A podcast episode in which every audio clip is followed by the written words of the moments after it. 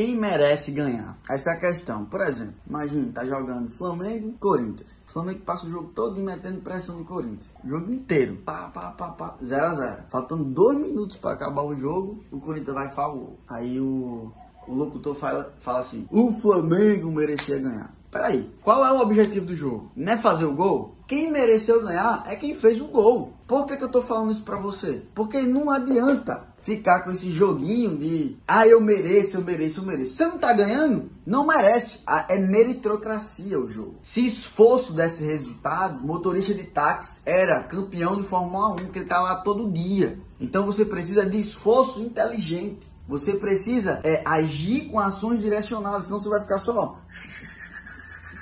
girando. Tem gente que está parado, tem gente que está girando em círculos e tem gente que está avançando com ação direcionada. A minha pergunta para você é: você está parado? Comenta aqui embaixo. Você está em movimento circular ou você está com ação direcionada? Porque se você estiver num, em um dos dois anteriores que eu falei, haja. Se você já estiver em ação direcionada, potencialize.